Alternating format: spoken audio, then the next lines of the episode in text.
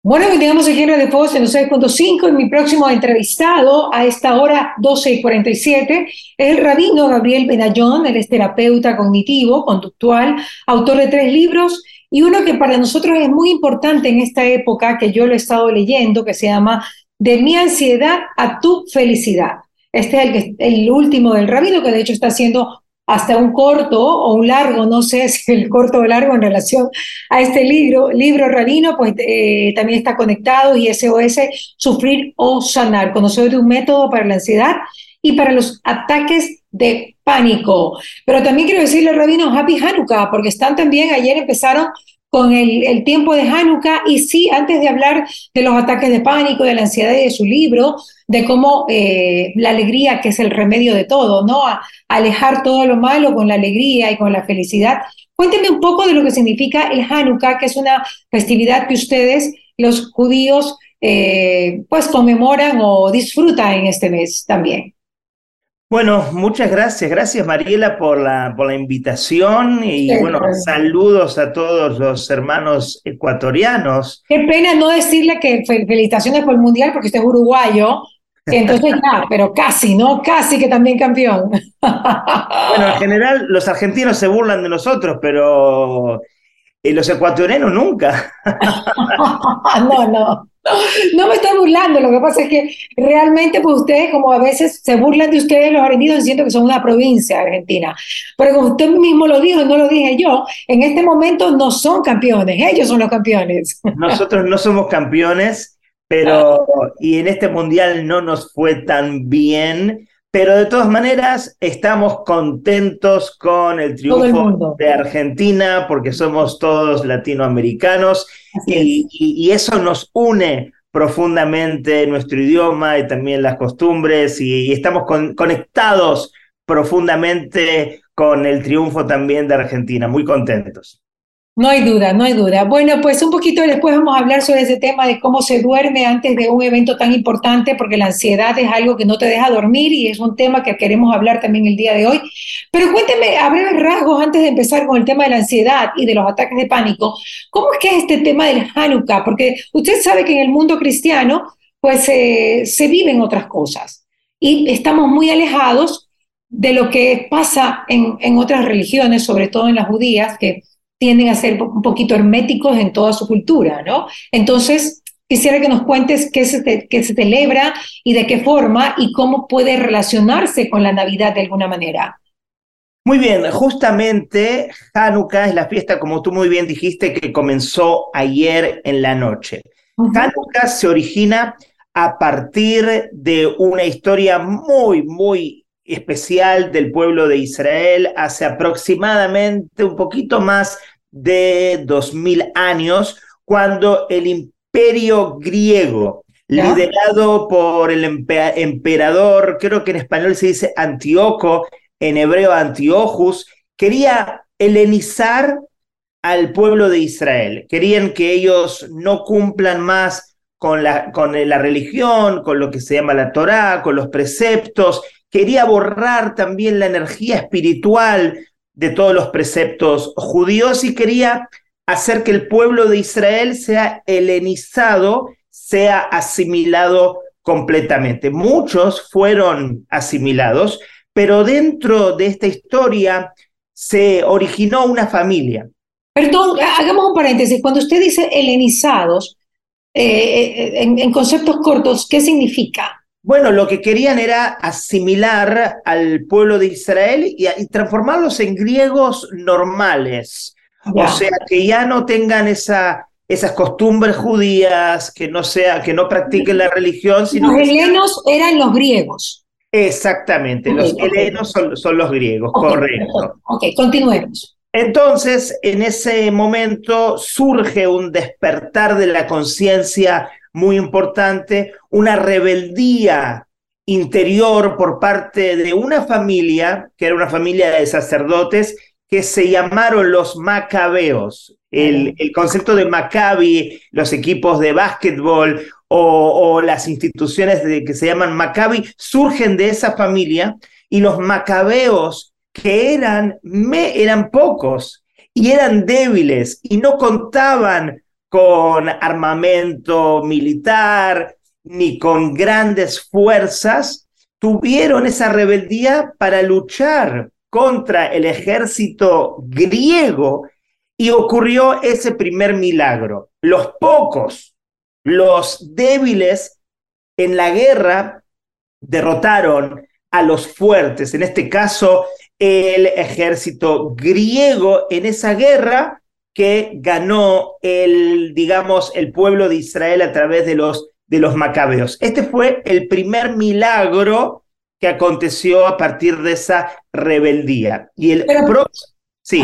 pero porque es llamada la fiesta de las luces porque los macabeos tenían pues este candelabro de nueve, de nueve brazos y nunca se acabó la luz porque la este aceite se renovaba, ¿no? Este es el segundo milagro. El primer milagro fue la guerra y el segundo milagro fue una vez que terminó la guerra y pudieron volver al templo de Jerusalén que había sido profanado por los griegos, ellos volvieron a reinaugurar el pueblo. La palabra Hanukkah en hebreo significa inauguración. Ok, ok. Porque ellos inauguraron el templo, o mejor dicho, reinauguraron el servicio en el gran templo de Jerusalén y tenían que cumplir con los preceptos que se acostumbraban en el templo. Uno de los preceptos, todos los días se prendía el candelabro de siete brazos, pero cuando llegaron allí, no había aceite puro, eh, ritual, para encender el candelabro durante los primeros siete días una vez inaugurado el templo. Y buscaron, buscaron, buscaron, y todos los aceites estaban profanados, menos una pequeña vasija, una vasija de aceite que estaba guardadita, tenía el aceite eh, como si fuera con el sello y, pero el problema era que ese aceite iba a proporcionar el encendido de un solo día en el candelabro, no de, de siete días. Ese pequeño aceite, a pesar de que, según la naturaleza, hubiera solamente servido para un solo día, sirvió para ocho días. Y ya que este fue el segundo milagro de Hanukkah, nosotros tenemos la costumbre en cada casa judía de prender junto a la familia en, una, en un ambiente muy festivo de comida, de alegría, de cantos. Prendemos lo que se llama la menorá, que es el candelabro que tiene ocho velas, representando ese milagro de las ocho velas o los ocho días que se encendió ese aceite que a priori iba solamente a servir para un solo día. Por eso nos juntamos los ocho días de la festividad que como tú muy bien dijiste comenzó ayer y prendemos las velas de Hanukkah. Cada día prendemos una más. Ayer prendimos una en el candelabro. Hoy de noche vamos a prender dos. Mañana tres hasta el último día de Hanukkah que vamos a prender en conmemoración de ese segundo milagro, las ocho los ocho... ustedes tienen ocho días de fiesta, donde hay fritura, porque es el único, el único momento donde hay comida deliciosa, porque todo se fríe, y también tienen regalitos, chiquitos, pero regalitos, ¿no? Es la idea, es la idea para concientizar y para conectar a los niños principalmente, porque todo lo que hacemos es educación, es conectar la alegría y los mensajes de Hanukkah con muchos regalos y con, y con comida rica, comida, como tú dices, todo fritado y con mucho aceite representado allí el milagro del aceite también. Ustedes llevan dos mil años celebrándolo. Un poquito más. En cualquier parte del mundo, en cualquier parte del mundo. ¿Por qué coincide en los mismos tiempos del cristianismo? De la Navidad del cristianismo? ¿Por qué coincide entre noviembre y diciembre? Porque ustedes cambian de fechas, ¿no? A veces es a finales de noviembre, a veces a mediados, a principios de diciembre.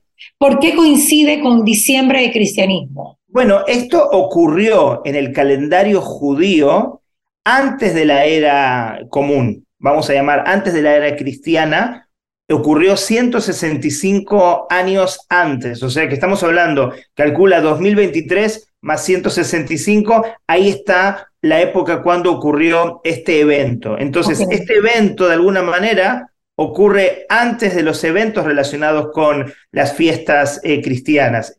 El hecho de que sea en la misma fecha, creo que es una casualidad, digamos. Solo una casualidad, muy bien.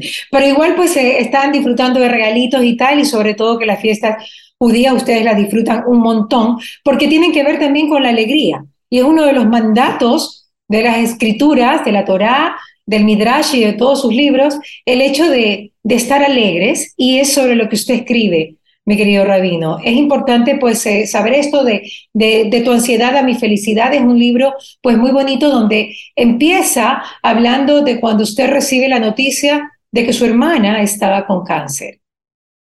Es correcto, hace 21 años, cuando yo tenía solamente 20 años y recibimos esa noticia que ella tenía un cáncer de la tiroides, y a partir de ese momento yo comienzo a tener pensamientos catastróficos, pensamientos negativos sobre el futuro, qué, qué va a ocurrir si ella no tiene éxitos en su operación, qué va a pasar con mi familia. Y a tres semanas a partir de estos eventos eh, y a partir de estos pensamientos negativos, yo empiezo a somatizar, empiezo a tener estos síntomas de ansiedad, de ataques de pánico que hasta ese momento yo no conocía. Siempre fui una persona sensible, pero nunca tuve ansiedad ni ataques de pánico. En ese momento pensé que me estaba realmente volviendo loco porque yo no conocía lo que era la ansiedad y los ataques de pánico. ¿Cómo lo manejó? Usted utilizó todas estas experiencias y sobre todo esta principal experiencia suya que venía de casa adentro para poder manifestar y ayudar a la gente a poder superar algo que realmente no tiene pastilla que lo cure. No hay un remedio, porque definitivamente cuando tú te medicas, eh, cuando tú te pepeas, como decimos acá en Guayaquil, tú cortas el tema por un momento, pero muchas veces el chuchaqui de, esos, de esas pepas son eternos y nunca sales de una vida zombie. Entonces, ¿cómo tú puedes sacar tu ansiedad y tus ataques de pánico y llegar a una vida feliz.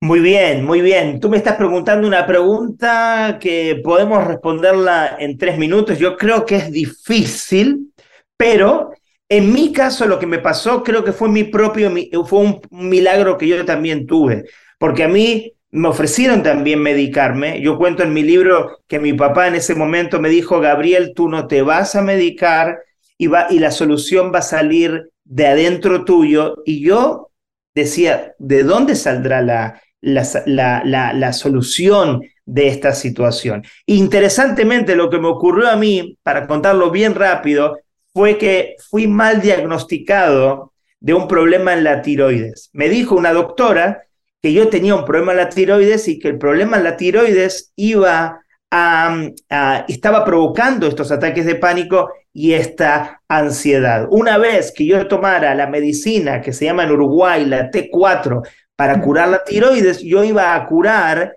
la ansiedad. Y eso fue lo que yo me puse en mi cabeza, que mi problema era la tiroides y tomando la medicina, yo me iba a mejorar. Y así fue.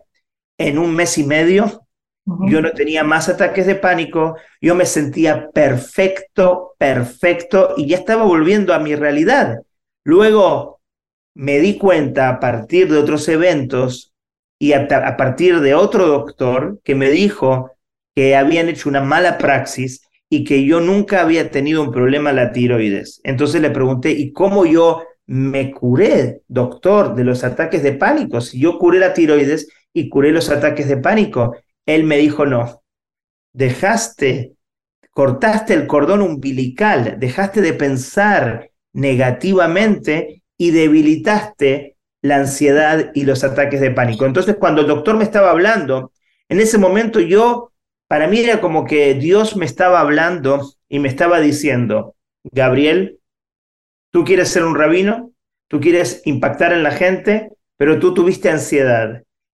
Tú tienes que hallar, descubrir, investigar el método que tú utilizaste para salir de la ansiedad tan rápidamente y que tú lo aplicaste, porque fue como un placebo, y ayudar a la gente con una metodología y poder plasmar y manifestar esto mismo que tú hiciste en la gente y que puedas ayudar de esa manera desde tu experiencia, desde tú sufriste ansiedad, entonces que los que sufran tú los puedas entender y les puedas proporcionar las herramientas adecuadas para poder salir adelante. En ese momento yo descubrí que mi misión en la vida, más allá de ser rabino, era poder ah, descubrir ese método que yo apliqué sin darme cuenta y salir tan rápido de esta distorsión de la ansiedad sin pepas, como tú dices, y poder ayudar a la gente como lo vengo haciendo casi hace casi ya 20 años.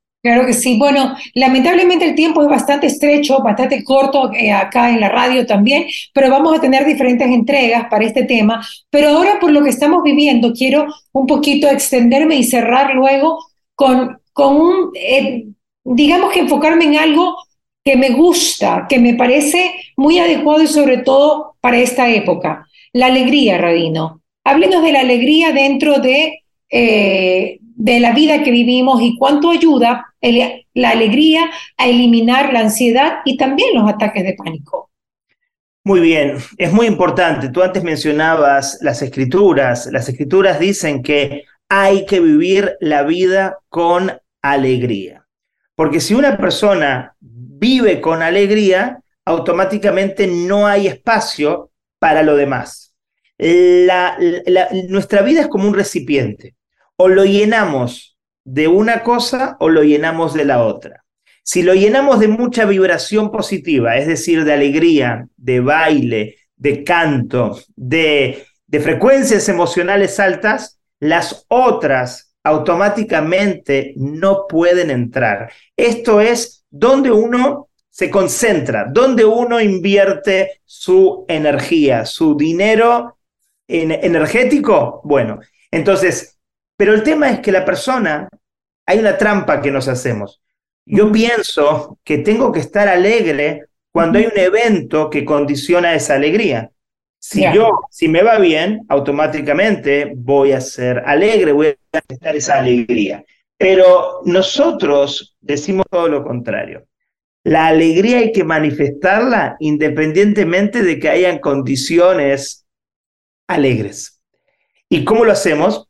A pesar de que yo me levante y no tenga, vamos a decir, ganas de, de bailar, yo me pongo cinco minutos, esa música que me inspiraba de joven o que me inspiraba hace un mes o dos meses y me hacía vibrar alto, y a pesar de no tener las condicionantes, ahora me siento mal, ahora estoy estresado, ahora no tengo ganas, no importa, ponte a bailar. La alegría es un mandato. Y cuando nos ponemos a bailar, el cuerpo empieza a liberarse. Es como, vamos a poner el tema del ejercicio. No tengo que hacer ejercicio cuando yo tengo ganas de hacer ejercicio tengo que ganar la batalla, colocarme las zapatillas, o como decimos en Uruguay, los campeones, y ir a caminar, ir a correr. Cuando algo es bueno, no tengo que esperar que hayan condiciones para conseguirlo. Tengo que hacerlo y van a venir los argumentos para seguir haciéndolo. Me encanta, Realmente yo creo que eso es, es maravilloso porque lo hemos oído muchas veces, ¿no? Lo hemos oído desde, diferentes puntos de vista, pero como un mandato divino, no, yo nunca lo había oído antes. Yo pensaba, pues obviamente que eran temas de psicólogos, de psiquiatras, que bueno, que tiene que ver, ¿no? Porque obviamente eh, ellos nos encaminan dentro de muchos aspectos de nuestra vida, pero que sea un mandato divino ya es algo más grave, ¿no? O sea, hay que hacerlo. Exactamente, porque es parte de nuestro ser. Esa alegría está dentro de nosotros. Lo que es un mandamiento, es un mandamiento. Es ¿Por qué es un mandamiento? Porque es parte de nuestra esencia. Es como que eh, tú tienes tu hijo y tú le dices, confío en ti y te conozco y tienes que eh, lograr estos objetivos porque yo sé que tú eres eso. Y Hashem, Dios, el creador, sabe que en esencia nosotros somos alegría. ¿Cómo sabemos que somos alegría en esencia? Mira a los niños. Mira a los niños y vas a ver una alegría natural. ¿Qué es lo que ocurre con nosotros, los adultos? Es que esa alegría, esa esencia, esa calma, la exiliamos dentro de los pensamientos negativos. Según nuestra religión y según lo que se llama la Kabbalah, no sé si escucharon alguna vez de la... Ok, según la mística judía, la Kabbalah, los pensamientos negativos exilian la vitalidad del alma. Y el alma es alegría. El alma en esencia es lo que vemos en los niños, es alegría, es tranquilidad, es, es vitalidad. Cuando nosotros tenemos pensamientos negativos, catastróficos, cuando los desafíos nos hacen sucumbir a energías negativas, a interpretación negativa, angustia, culpa, vergüenza, tristeza, lamentablemente exiliamos esa esencia de alegría, de vitalidad, que es nuestra, es una expresión del alma. Dios nos dice, el mandato es alegría porque Él sabe quiénes somos realmente nosotros y lo que tenemos que hacer es descubrir esa esencia. Es como una persona que está buscando abajo de las piedras y del polvo y de la tierra agua. El agua está abajo hay que descubrir, hay que sacar todo lo negativo y vamos a descubrir esa agua. Lo mismo pasa con nosotros. Por eso es un mandato, porque es parte, no hay que buscarlo, hay que descubrirlo. Muchísimas gracias, mi querido Rabino. Me encanta haber podido conversar con usted en esta época. Ojalá que podamos sintonizarnos, usted que va desde Panamá, Panamá hasta Miami en algún otro momento y pues eh, para que sea también parte de nuestros invitados para poder conversar de estos temas tan importantes que son la ansiedad y cómo eliminarla de nuestras vidas. El rabino Gabriel Benayón estuvo con nosotros, él además es terapeuta cognitivo, conductual y autor de varios libros. Gracias, mi querido rabino, espero este fin de año poder continuar leyendo su libro para poder pues realmente tener más conocimientos y poder pues trasladarle a las personas, que yo creo que es un mandato maravilloso también ayudar a la gente, servir a las personas que nos están escuchando a través de todo lo que nosotros podemos descubrir día a día. Gracias, Rabino. Seguimos con más chicos. Todavía no se vayan, seguimos acá en ¿Qué pasa con Mariela? Tenemos un próximo entrevistado, así que quédense allí, ya venimos. Gracias, Rabino. Un abrazo. Happy Hanukkah. Happy Hanukkah. Felices fiestas también para ustedes. Todo lo mejor. Feliz año. Y bueno, este, si puedes ahí poner también que me sigan en las redes sociales sería... ¿Cuáles son, ¿cuáles son sus redes sociales? Yo lo sigo, pero... Básicamente el Instagram, Rabino Gabriel Benayón, y con eso alcanza. Con eso llega. Gracias, Rabino. Un abrazo. Saludos, gracias a ti.